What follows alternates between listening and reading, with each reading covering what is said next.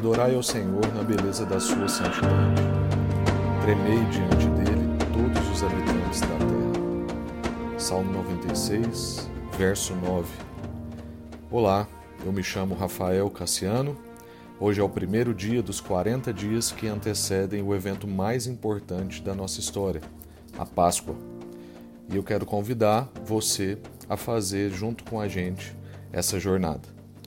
Hoje nós faremos a reflexão no profeta Joel, capítulo 2, verso 1 e 2 e versos 12 ao 17. Toquem a trombeta em Sião, soem o alarme em meu santo monte. Que todos tremam de medo, pois está chegando o dia do Senhor. É um dia de escuridão e trevas, um dia de densas nuvens e sombras profundas.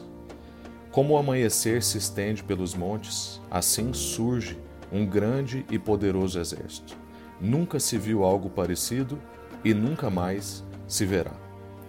Por isso o Senhor diz: Voltem para mim de todo o coração. Venham a mim com jejum, choro e lamento. Não rasguem as roupas em sinal de tristeza, rasguem o coração.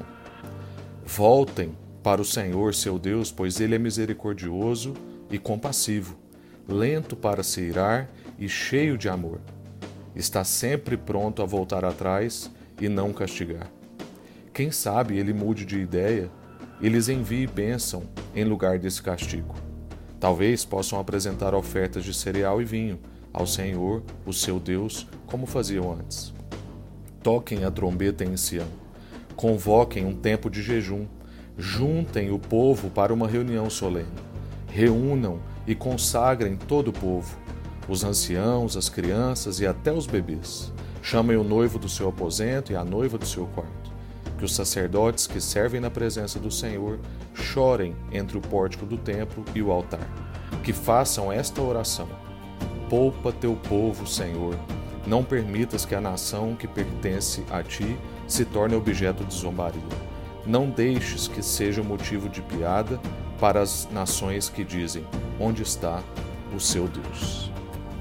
Eu quero refletir com você em três aspectos que me saltam aqui aos olhos e enchem meu coração nesse texto. Primeira coisa, o dia do Senhor é um misto. Para alguns, densas trevas e desespero. Mas para outros, luz que brilha, esperança Claro que esses outros somos nós, que já vimos Cristo pendurado no madeiro, morto, mas ressurreto ao terceiro dia, dia de esperança, que todos nós celebraremos dentro de 40 dias.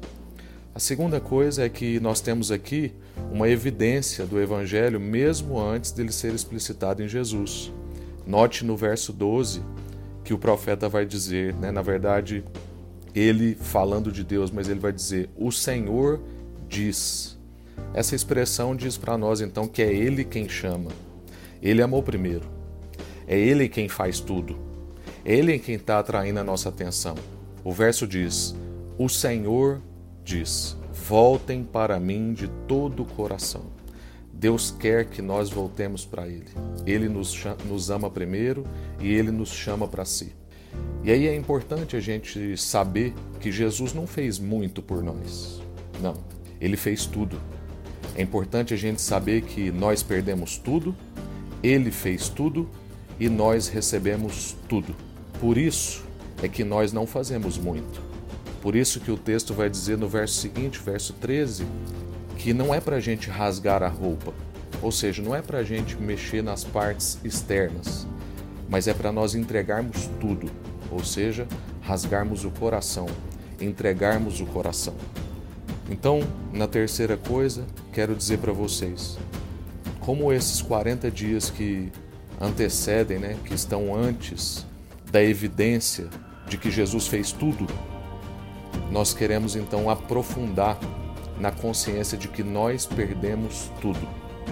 E isso então vai levar a gente a fazer jejum, a ter choro, a ter lamento, para que então, lá na Páscoa, nós celebremos que, de fato, nós recebemos tudo.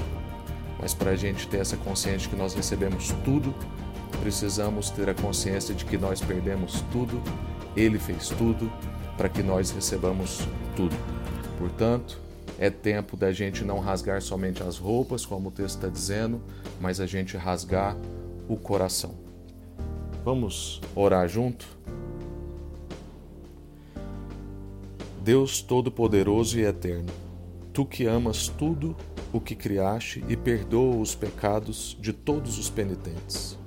Cria em nós corações novos e contritos, para que, lamentando devidamente os nossos pecados e reconhecendo a nossa miséria, recebamos a Ti, Deus de toda misericórdia, perfeita remissão e perdão. Por Jesus Cristo, Teu Filho, nosso Senhor, que vive e reina contigo e com o Espírito Santo, um só Deus agora e sempre. Amém.